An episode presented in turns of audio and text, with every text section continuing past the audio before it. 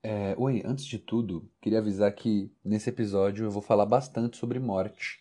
E esse assunto pode ser um pouco delicado para algumas pessoas, então, se você é uma dessas pessoas, esteja avisado. Não vai ser nada muito agressivo, nem nada muito tocante, mas toma cuidado, tá?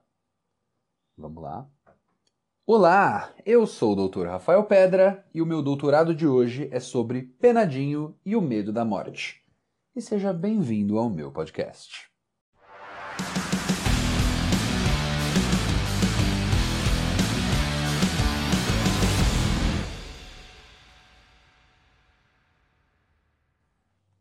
É extremamente comum ter medo da morte. É normal ter medo da morte. Faz sentido você ter medo da morte. Inclusive, as pessoas esperam que você sinta medo da morte. Se tiver uma roda de amigos aqui, todo mundo estiver conversando, e o assunto que estiver rolando nessa roda for qual é o seu maior medo, ninguém vai tirar sarro se alguém responder que o maior medo é o medo da morte. Ninguém vai falar, ih, tem medo de morrer. O cara, olha ali, olha ali. Olha um caixão, olha um caixão. Olha um carro funerário. tá com medo? Ninguém vai falar isso.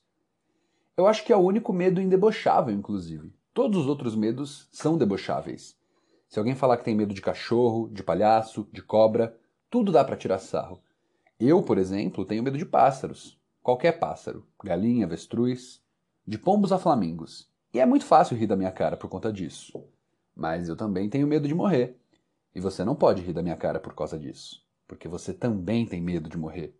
É o medo geral, o medo base, o medo dos medos. Olha os filmes. Se você está vendo um filme de ação ou de suspense, a intenção nesses filmes normalmente é fazer com que a gente fique com medo de que o protagonista morra, com medo de que o herói morra. Você não quer que o Indiana Jones morra, que o Marty McFly morra, que o Simba morra. As cenas em que eles morrem, ou quase morrem, normalmente causam tensão, aflição, insegurança, medo. E essas cenas só existem para causar isso mesmo: o medo. Porque o medo é uma emoção que mexe muito com quem sente. Ele torna o filme memorável, pro bom ou pro ruim.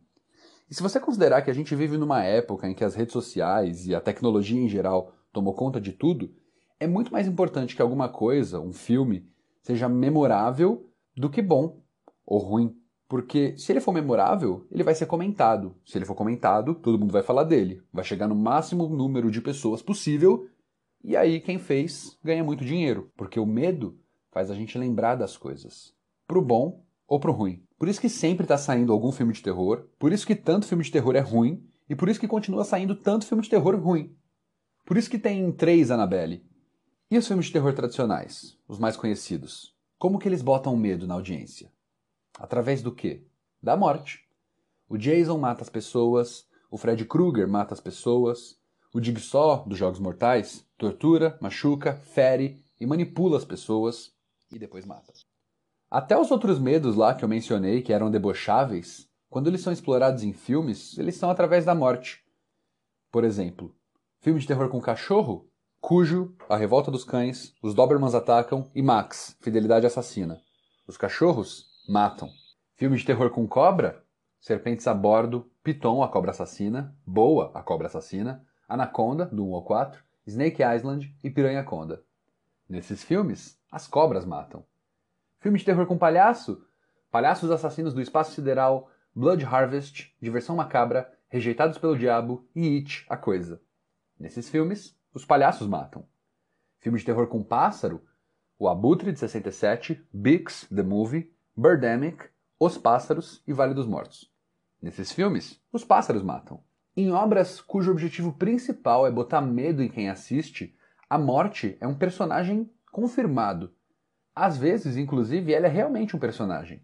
Existem dezenas de livros, filmes, desenhos, gibis e jogos em que a morte é um personagem. Não só os de terror e não só para dar medo também. Tem morte em filme do Bergman, em quadrinho do Neil Gaiman, em desenho do Cartoon Network e em gibi do Deadpool. Mas, definitivamente, a versão personificada da morte que eu mais gosto que mais me encanta é ela, a mais elegante, a mais engraçada, a mais divertida, e a que realmente se esforça para cumprir o seu trabalho de ajudar as pessoas a passar para o outro lado. Ela, a Dona Morte.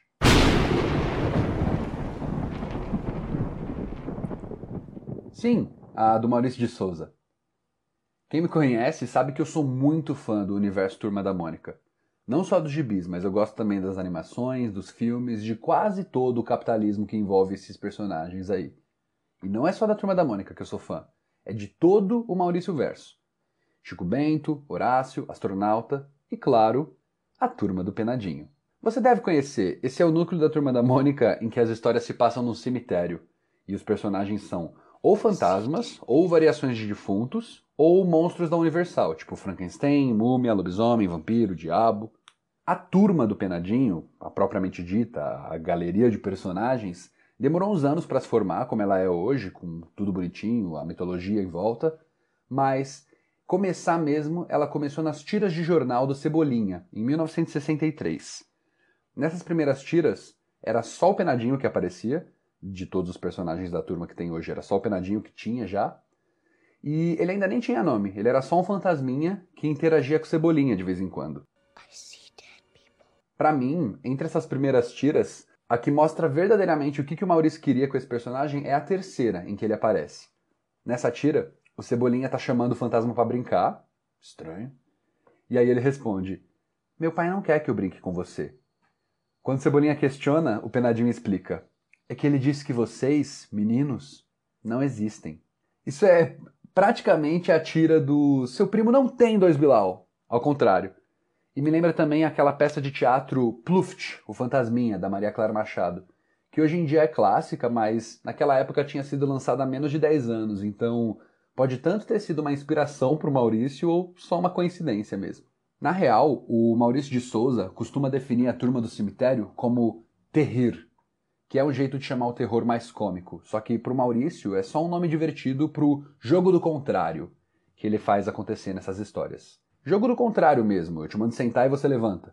Aqui, a piada é que eles estão convivendo, vivendo a vida, mas estão mortos. A piada está em mostrar para as crianças um personagem que em outras mídias tenta assustar elas, mas aqui tá para divertir, para fazer dar risada, para ser adorável. Eu tenho uma pelúcia do Penadinho, porra. Não, não é uma alma penada, é o Penadinho. Em 2004, o Maurício de Souza deu uma entrevista para PUC Rio de Janeiro e ele falou um pouco sobre esses personagens. Lá ele disse que a série do Penadinho foi criada para desmistificar os medos e pavores que cercaram a nossa infância ou ainda cercam a infância de milhares de crianças em vastas áreas do país. Nessa mesma entrevista, perguntaram um pouco sobre a Dona Morte, e aí ele disse: Até que eu gostaria de pensar numa morte que chega com um papo, com uma explicaçãozinha, uma marquinha no caderno dizendo que chegou a nossa hora. Seria mais humano do que acontece na real. Principalmente se soubéssemos que há vida depois da morte no cemitério do Penadinho, uma espécie de limbo, área de espera, ou em outra área, mais para cima ou para baixo. Esse último, não desejado, lógico. Ainda nessa mesma entrevista, ele diz que se esforça para que a personagem da Dona Morte seja sempre amigável em todas as suas aparições. É por isso que ela é humanizada, se preocupa com as roupas, tem vaidade e não é nem um pouco violenta, né? Tanto que quando ela mata as pessoas, quer dizer, ela não mata, né? Eles não usam essa palavra. Quando ela busca as pessoas, ela nem corta eles com a lâmina da foice. Ela só dá um, um cutuco com, com o cabo da foice mesmo. E por mais que ela mantenha o visual clássico de morte, de capuz, roupa preta, foice, o rosto dela fica sempre à mostra, né? Para não assustar. Eu amo a Dona Morte. Eu amo a Dona Morte. E eu amo todas as versões da Dona Morte. Eu amo todos os looks que ela já serviu nos gibis tradicionais. Amo ela na Turma da Mônica Jovem. Amo ela nos curtas 3D do Penadinho. E gosto também da versão da Dona Morte no quadrinho Penadinho Vida. Quê? Como assim? Ah, você não sabe o que é Penadinho Vida? Eu te explico. em 2012, a Maurício de Souza Produções publicou o quadrinho Astronauta Magnetar, do Danilo Beirute e da Chris Petter. Mas não era qualquer gibi do astronauta. Era a primeira publicação do selo Graphic MSP. O selo Graphic MSP é um selo que a Panini publica que tem o propósito de pegar personagens clássicos da Turma da Mônica, colocar umas tramas mais densas, mas que tenham começo, meio e fim, porque graphic novel é esse formato de quadrinhos que apresenta sempre histórias fechadas, né? E aí eles entregam essas tramas para outros artistas, que não sejam os artistas tradicionais da Turma da Mônica, para poder experimentar novos estilos nesses personagens. Normalmente umas tramas mais adultas, assim. Não que crianças não possam ler, as crianças podem ler, mas funciona melhor para os adultos ou jovens. E é um selo maravilhoso. Eu coleciono, eu tenho quase todos. Só me falta o Chico Bento Pavor Espaciar, do Gustavo Duarte, se você quiser me presentear. E é um selo muito bom. Os gibis são muito bons. E um desses gibis muito bons é Penadinho Vida. Penadinho Vida é a sétima HQ do selo Graphic. Ela foi feita pelos artistas Paulo Crumbin e Cristina Eiko, que são casados e que trabalham fazendo quadrinhos juntos desde 2010. Eles são bem conhecidos, inclusive, no meio de quadrinhos independentes, pela série Quadrinhos A2, que eles publicam há muitos anos juntos. E o gibi, Penadinho Vida, é incrível. A arte é maravilhosa, bagunçada e estilosa de um jeito que qualquer personagem podia estar grafitado num muro e o muro ia ficar mais bonito. Independente de qual muro fosse. Pega um personagem, põe num muro, tá lindo o muro. Esse é o quão bonita é a arte do gibi. As cores são ao mesmo tempo fúnebres e vibrantes. Os traços são ao mesmo tempo inocentes e grotescos. Tudo isso para manter o terrir do Maurício de Souza. Para dizer, essa história se passa no cemitério, mas sem deixar de dizer também que essa história é para criança. Na quarta capa, tem até um comentário do Luiz Bolognese, que é um diretor de cinema que já trabalhou com o casal autor do gibi, e ele define Penadinho Vida como uma HQ imortal e imperdível. Para mim, não tem definição melhor. O plot do quadrinho, a trama do quadrinho, é, é o seguinte. Durante um jogo de esconde-esconde no cemitério, aparece a Dona Cegonha, que nesse universo é a responsável pelo setor de reencarnação, e ela diz pro Penadinho que a Alminha, outra fantasma pela qual o Penadinho é apaixonado, mas nunca se declarou, vai reencarnar. E que o Penadinho é quem deve passar esse recado para ela. Só que a Alminha some, é sequestrada, né? Ela some antes de ficar sabendo que ela vai reencarnar e toda a turma do cemitério começa a procurar a Alminha, porque ela precisa ser encontrada antes do nascer do sol, que é quando a dona cegonha vai vir buscar ela para ela reencarnar. Essa é a história. Entre brincadeiras, amores e conceitos complicados que nem religiões conseguem explicar direito, o Penadinho Vida é uma das melhores coisas que eu já li com esses personagens. Mas desde a primeira vez que eu li esse gibi lá em 2015, no auge dos meus 17 anos, sempre teve uma cena específica que me deixava muito pensativo. Logo no começo, assim, acho que nas primeiras cinco páginas, assim que a cegonha diz pro Penadinho que a Alminha vai reencarnar, ele reage dizendo: Quê? Mas o que a Alminha fez para merecer isso? Essa fala mexia comigo. Não só pelas palavras, que indicavam que reencarnar era uma coisa ruim, uma punição para Alminha praticamente, mas pela cara do Penadinho. É, é uma pena que isso aqui seja um podcast, porque não tem como eu pôr a imagem da cara do Penadinho de, de pavor. Mas quando ele mandou aquele quê? Eu senti. É uma expressão de pavor, de susto, de medo. Como se a reencarnação fosse péssima, indesejável, algo que deva ser temido. E eu sei que isso faz parte daquele jogo do contrário, que eu mencionei agora há pouco. Que como eles estão mortos e vivendo, então a morte é a vida deles. E a reencarnação é o fim da morte. E se a morte é a vida e a reencarnação é o fim da morte, a reencarnação é a morte para eles. Nós temos medo da morte e por isso ele tem medo de reencarnar. O medo de voltar à vida. É fácil de entender. Mas eu resolvi ir além. Não pro além, Deus me livre, mas além. Retira o jogo do contrário dessa equação e pensa: por que, que um fantasma teria medo de reencarnar?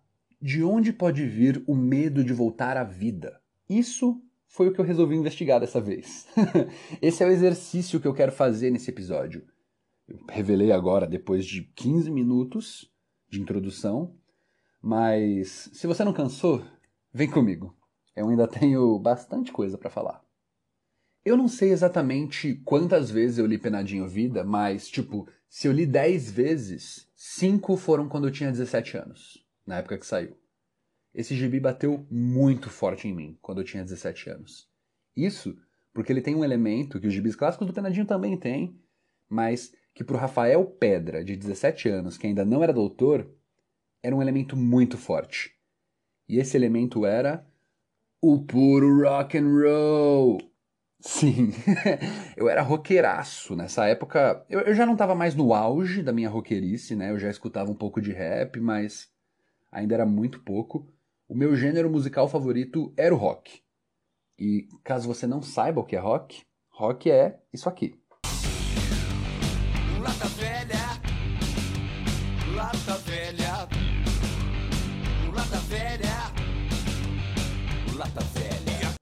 Esse é um trecho da música Lata Velha, que é a música tema do quadro Lata Velha, do programa Caldeirão do Hulk.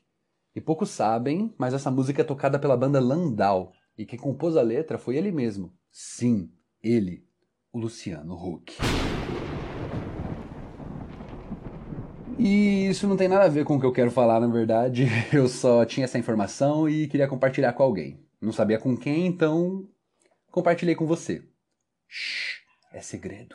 O Landau, meu amigo Landau, vamos fazer uma trilha sonora para o Lata Velha.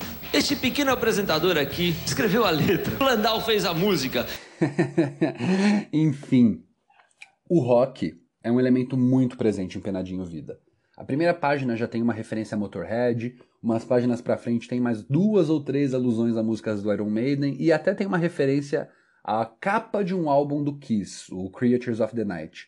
Talvez tenha outras coisas que eu não peguei, mas essas poucas coisas já eram o suficiente para me deixar alegre quando eu estava lendo pela primeira vez. E o elemento rock and roll também é muito presente nos gibis tradicionais do Penadinho. Isso acontece por quê? Primeiramente, os gibis da Mônica que eu lia na infância, eles eram escritos por pessoas que cresceram lá nos anos 60, 70, 80. Por exemplo, o Flávio Teixeira de Jesus é um roteirista bem clássico dessa época da Turma da Mônica. Ele escreve até hoje. E ele é muito fã dos Beatles. Ele sempre colocava Beatles nas histórias. E, segundamente, porque os temas batem. O rock sempre foi relacionado com ocultismo e coisas mais sombrias e macabras. Tanto na história do rock, com Robert Johnson supostamente ter feito pacto com o diabo, quanto na estética radical e subversiva, que o Black Sabbath, os Rolling Stones o ACDC e muitas outras bandas ajudaram a manter. E também porque as histórias se passavam no cemitério, né? Então sobrava chance para ter participação especial de celebridade que morreu. Elvis Presley e os Beatles apareciam direto nos gibis do Penadinho. Uma das minhas histórias favoritas, inclusive, chama Paul is Dead, que ela explora toda aquela teoria da conspiração que acreditava que o Paul McCartney tinha morrido. Enfim, se resta alguma dúvida de que o rock e o Penadinho estão relacionados, escuta um trechinho da música oficial do Penadinho.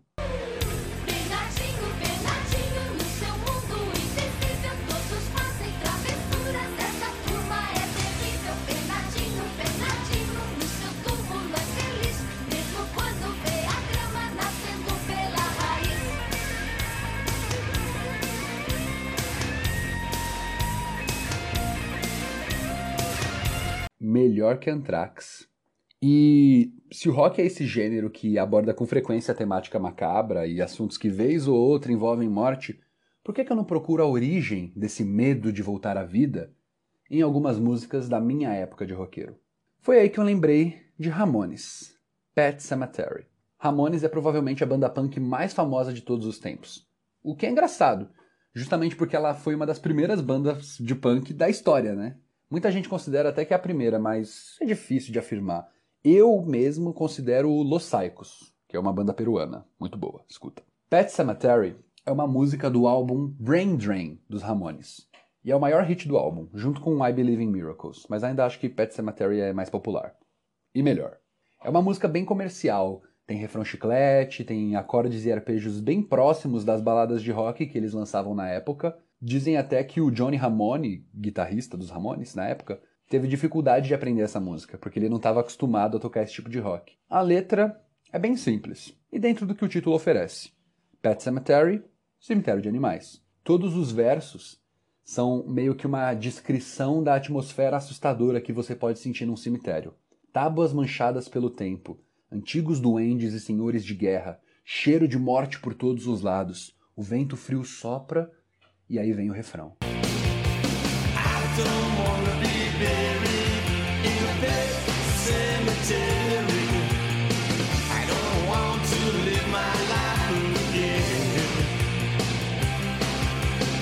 Eu não quero ser enterrado num cemitério de animais.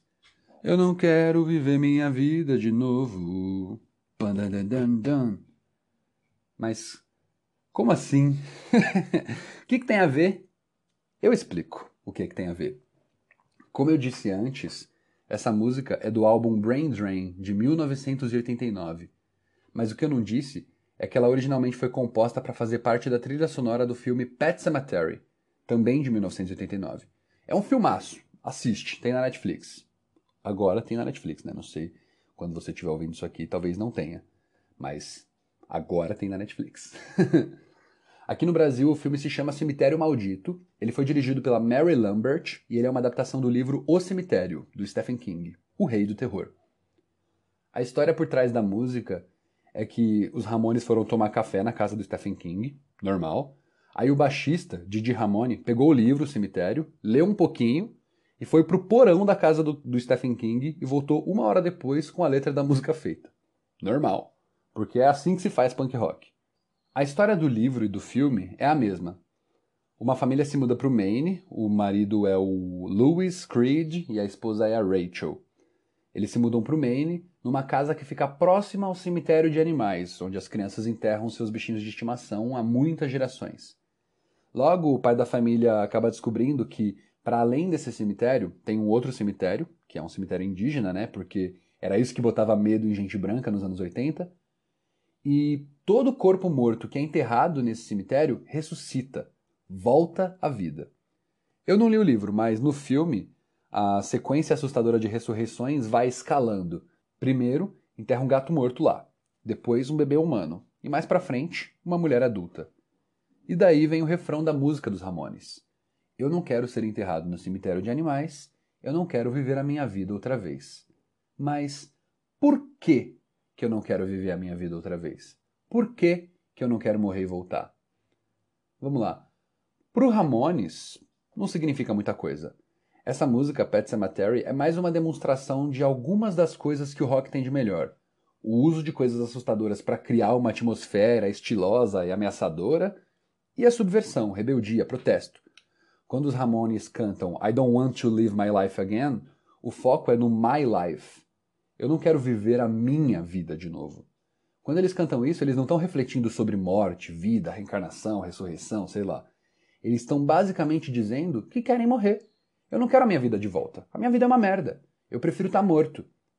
Esse é um tema frequente no punk. Os Ramones fazem isso, o Sex Pistols faz isso, The Clash faz isso.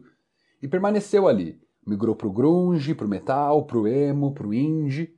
Então, aqui não existe uma reflexão forte sobre o lance de não querer voltar para a vida. É mais uma expressão da vontade de estar tá morto mesmo. Mas se a música Pet Cemetery não entra tanto nessa questão, o filme Pet Cemetery, Cemitério Maldito, entra total. Eu não li o livro, então vou falar do filme, ok? E da versão de 89, não do remake de 2019. Que é legal, mas não tem fantasma de shortinho, portanto, inferior.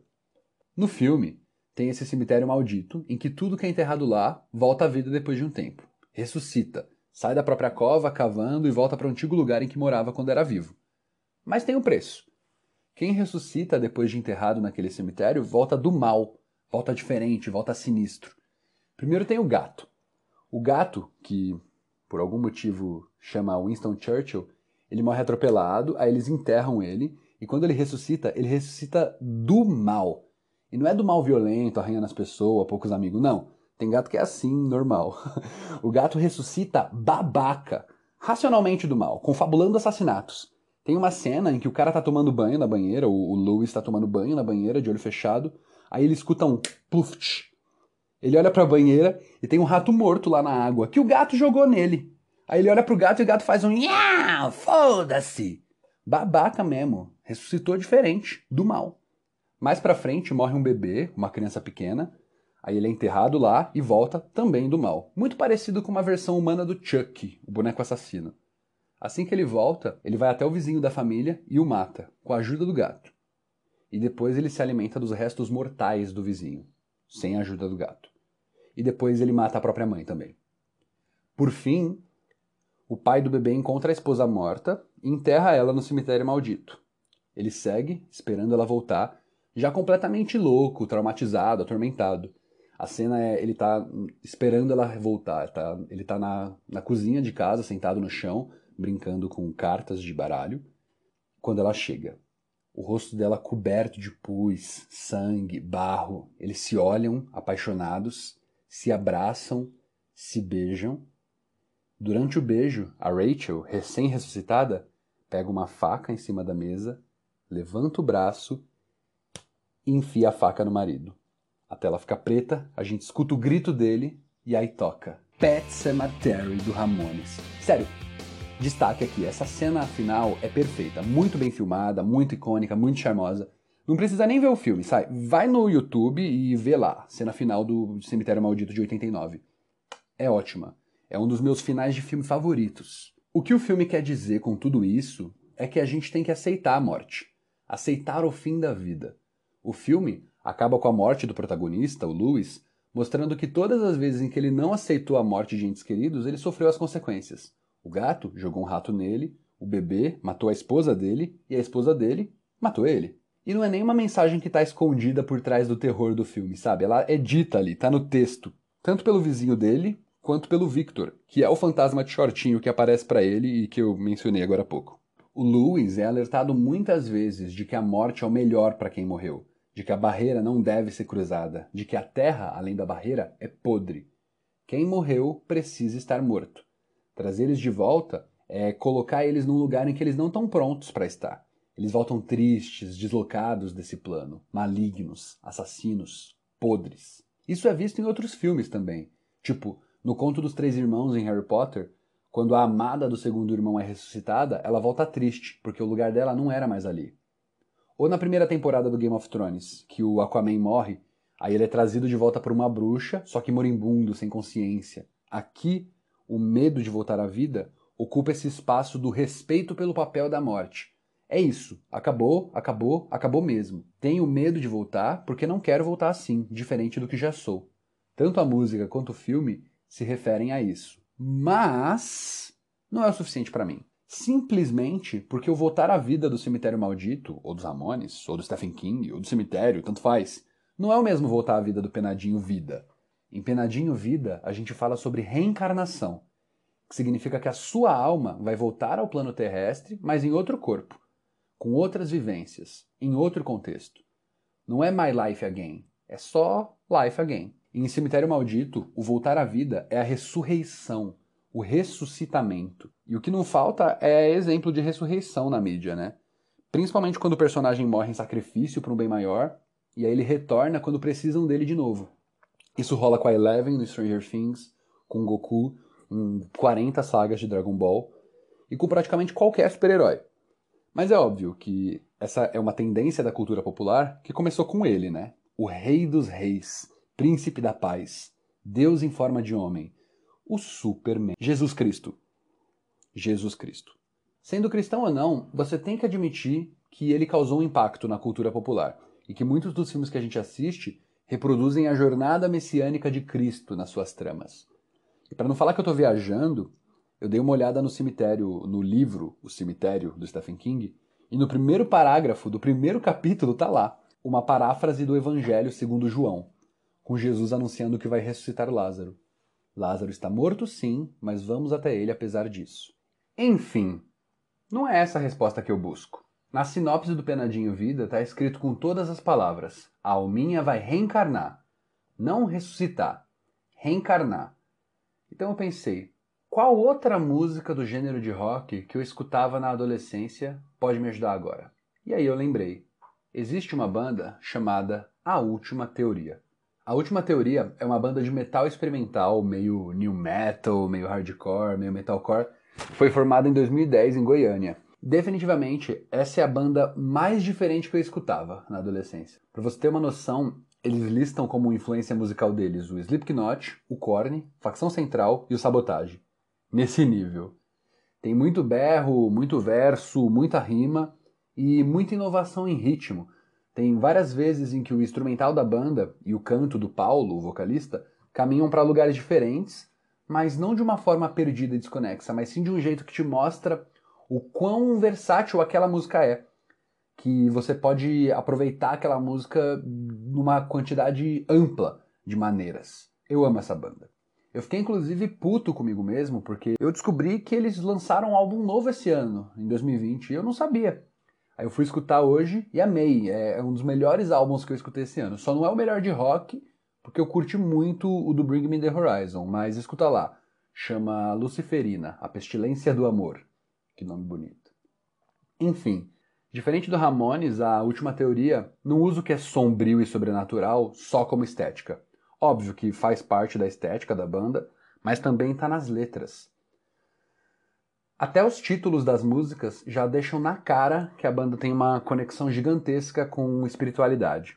Loucos Profetas, Deus, Gênesis, Carta ao Céu, Nabucodonosor, muita referência. Eu imagino que isso venha do Paulo. O Paulo Rocha é o vocalista e letrista principal da banda, e ele é o que normalmente se manifesta nas entrevistas quando ele vai falar de espiritualidade. Quando perguntam de espiritualidade, é o Paulo que fala. E além da banda, ele tem uma carreira solo de rap, que ele atende pelo nome de Paimon, que segundo a Goetia e o próprio Paulo é o deus das artes e da ciência, melhor amigo de Lúcifer. Eu estava assistindo a entrevista que o Paulo deu para o Estúdio Show Livre em 2018 e quando ele é questionado sobre religião, tá aqui o que ele fala.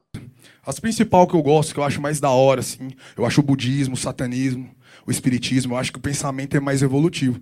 Só que eu gosto de muita coisa também no cristianismo, saca? E essa junção de tudo faz eu ter uma visão. Eu, eu não consideraria nem agnóstica, eu consideraria mais. Sincretista, assim. Tipo... é. E eu achei isso fascinante. Porque é exatamente essa não escolha de uma religião predominante que eu vejo nos gibis do Penadinho em geral e no Penadinho Vida. Uma exploração do espírito e do que pode ser aprendido através dele e qual história pode ser contada através dele, sem se preocupar em alegrar ou desagradar nenhuma igreja em, ou nenhum templo específico. E aí tem a música Herdeiros da Promessa, que a Última Teoria lançou como single em 2012 mas que entrou pro EP A Quebra do Aquário em 2014. Nessa música, do começo ao fim, tá presente um desespero, uma paranoia, uma agonia, assim. Tanto na letra quanto na voz. O jeito que o Paulo canta parece que alguém tá perseguindo ele. Parece que ele quer sair de algum lugar. Que lugar? A Terra. Não adianta correr, pois não tem para onde ir. Sinto em dizer, mas vamos ficar aqui até descobrirmos o verdadeiro sentido cravado e escondido em nossos espíritos, para nos libertar dessa prisão cíclica e repetitiva que chamam de vida. E aí entra o refrão. Eu até ia colocar o refrão aqui no podcast, mas ele é muito pesado. Não em palavras, aí foda-se, mas em som mesmo era capaz de machucar os ouvidos dos meus ouvintes. Então, por sorte, no fim da música tem um trecho em que o Paulo canta o mesmo refrão, só que em acústico. Aí esse trecho eu consigo colocar.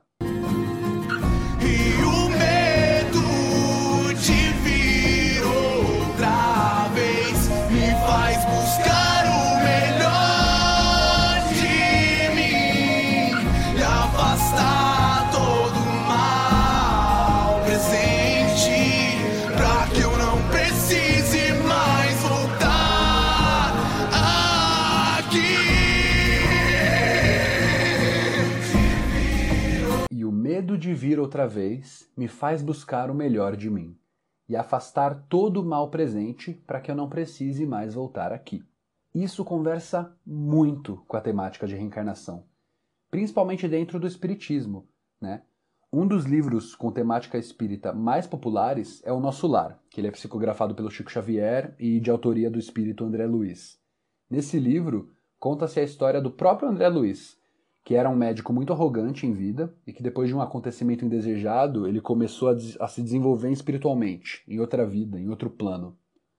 Muito parecido com a história do Doutor Estranho, inclusive. Mas enfim, no filme do Nosso Lar, que foi lançado em 2010, uma das primeiras frases ditas é: A vida é fonte eterna, que passa por diversas etapas. Eu não sou espírita, então eu posso estar falando besteira, mas dentro do espiritismo, acredita-se que a vida é um ciclo, é cíclica. A reencarnação é a crença de que as vidas são sucessivas, que você já viveu muitas outras anteriores e que você vai viver muitas outras posteriores. A gente nasce, cresce, morre e vai nascer de novo. E o objetivo dessa reencarnação é a melhoria da alma, a evolução do espírito. Quanto mais se vive e quão mais diversas são as vidas que você teve, mais aprendizado você carrega, isso pode fazer com que você mude até de plano astral e não volte mais para a Terra nas suas próximas vidas. Você, ou melhor, a sua alma, vai para um mundo em que não existe expiação, em que a superação não é necessária. Um mundo feliz, tipo o folheto de testemunha de Jeová, com o gato do He-Man andando na rua, o gato pacato. E juntando tudo isso com Herdeiros da Promessa, da última teoria, é até fácil responder a pergunta: por que ter medo de reencarnar? Porque sabendo que existe um plano melhor em que lá não tem nada do que é ruim aqui no nosso plano, o nosso plano, a Terra, pode acabar parecendo assustador, inóspito. Citando a música, nós nunca vamos sair se continuarmos assim. Vamos ter que retornar ao ponto de partida, dando início em uma nova vida sem nenhuma memória anterior, mas com a mesma dor que te fez voltar outra vez. Mas, porra, é óbvio que não é por isso que o Penadinho tem medo de reencarnação. A reflexão é ótima, é maravilhosa. Eu que fiz, né? Mas eu, eu quis caminhar por essas possíveis interpretações com Ramones e a última teoria, cemitério maldito e tudo, só porque eu achei que elas eram válidas de serem analisadas. Mas a resposta mesmo para a pergunta do por que, que o Penadinho tem medo da reencarnação, até já foi mencionada aqui, é o tal do jogo do contrário. Calma, vai. Também não é tão simples. Não é só o lance da morte ser vida, logo medo da vida é medo da morte. Não, não é só isso. Vamos voltar para o gibi. No fim do Penadinho Vida, eles conseguem reencontrar a Alminha. Eles salvam a Alminha que tinha sido sequestrada. E aí, faltando muito pouco para o quadrinho acabar, o Penadinho se aproxima da Alminha e acontece esse diálogo. Espera, eu eu tenho uma coisa para te dizer antes que vá. Você vai reencarnar. Como assim você vai reencarnar? Do que você tá falando? Aquela hora no cemitério, a, a dona Cegonha veio te procurar para avisar, mas eu disse a ela que te daria a notícia e. Eu tentei, juro. Daí veio toda essa confusão, essa casa, essa colina. Agora a dona Cegonha tá aí. Por que você não me falou isso antes? Eu fui egoísta. Eu não podia imaginar nada disso, eu fiz tudo errado, eu sei. Penadinho, eu achei que tivesse te encontrado hoje, mas acho que você nunca esteve tão perdido. Eu ainda tenho outra coisa para dizer. Me escuta, por favor. Você já disse o bastante por hoje. Hoje eu ouvi a história de um jovem apaixonado que não conseguiu dizer algumas poucas palavras. Essas que nos filmes parecem tão fáceis de falar quando se gosta de alguém, sabe? O tempo passou, o jovem envelheceu e as palavras ficaram sufocadas, afogadas no rosto triste dele. Há décadas eu também carrego essas palavras comigo. Nossa, caramba, é, como é difícil. Eu eu queria dizer que eu quero dizer que eu eu te amo, Alminha. Você não imagina o quanto eu esperei por esse dia. Engraçado. Mesmo antes da morte, nunca tinha me sentido tão leve. Espero que você não se esqueça dos bons momentos que passamos. Quando reencarnar, saiba que eu vou estar vendo você crescer. Então, tenta não aprontar muito, senão eu dou um jeito de puxar seu pé à noite. Aquele ventinho frio, o sussurro quando acreditar ter ouvido alguém te chamar, serei eu. O medo do Penadinho era o da despedida. O medo de reencarnação que ele nutriu durante todo o quadrinho não foi o medo da reencarnação dele, era o medo de perder a Alminha. Ela, que era o amor da morte dele, ia voltar à vida sem nem saber o quanto que ele amava ela. Eles passaram mais de 30 anos juntos, ali no cemitério, como almas penadas. Muitas oportunidades perdidas, muitas promessas não cumpridas, planos não realizados. E agora ela ia embora. Ou será que ia? Quando a Alminha vai até a Dona Cegonha para ser levada e enfim reencarnar, acontece essa conversa. Parece que hoje vai fazer um dia lindo. Tudo soa tão confuso agora. Tenho a impressão que nunca estive tão. tão viva. Alminha, vejo que você teve uma experiência tanto hoje. Sabe, eu adoro essa hora da manhã, quando tudo ainda está tão calmo e tem essa brisa e esse frescor que, como você, eu não consigo tocar. É livre e isso me faz feliz. Acho que estou começando a entender o que é viver. Tenha calma e paciência. Procurar compreender um dos grandes mistérios agora seria um erro. E obrigada pela companhia agradável. Não é sempre que eu tenho tal prazer logo pela manhã. O dia está clareando. Está na minha hora. Mas não na sua. Pelo jeito, você ainda tem muitas coisas a resolver por aqui, não é? Sim. Obrigada por tudo. Até uma próxima oportunidade. A cegonha libera a alminha, ela grita o penadinho e vai voando até ele. Ele percebe ela vindo, olha para cima e os dois se abraçam. Logo depois que eles entendem que eles ganharam do universo uma nova chance para ficar juntos, ambos agora declarados um pro outro, eles vão com a turma toda ver o nascer do sol juntos. E é por isso que esse gibi me pegou tanto quando eu tinha 17 anos de idade. Foi porque eu estava mais próximo da infância, e aí os personagens da Turma da Mônica ainda mexiam muito comigo.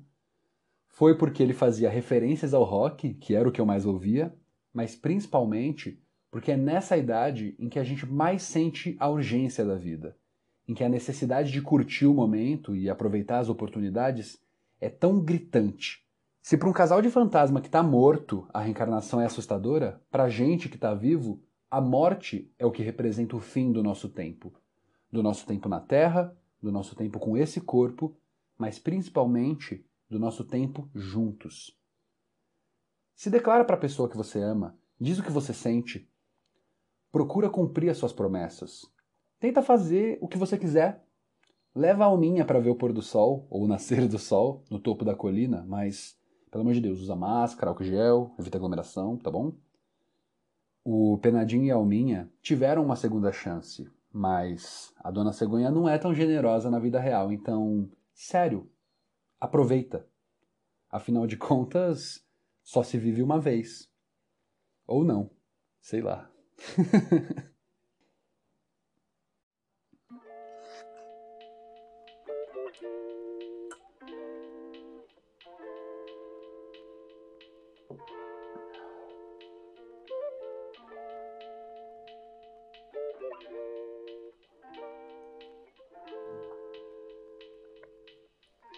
Então é isso.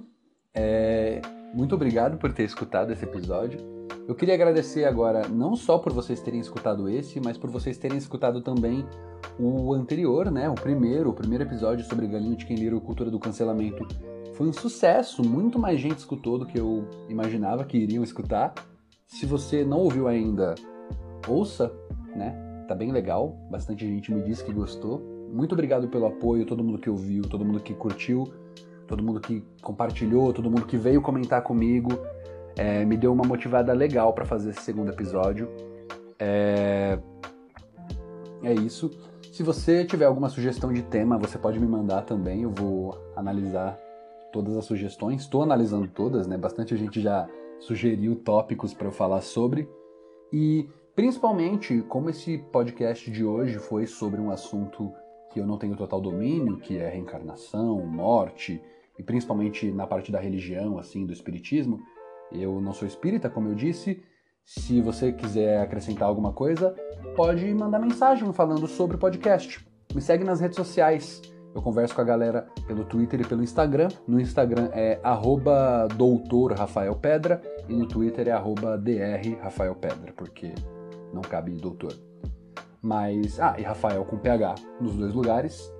É isso. Muito obrigado de verdade aí pela força. E um agradecimento especial para Kemily e para Vitória, que me ajudaram a fazer as vozes da cegonha e da alminha. Da alminha e da cegonha, respectivamente, nesse episódio. Espero que vocês tenham gostado. Eu prometi no episódio passado que esse seria mais curto, mas não aconteceu. Foi até mais longo, na verdade. E é isso. Até o meu próximo doutorado e tchau, tchau.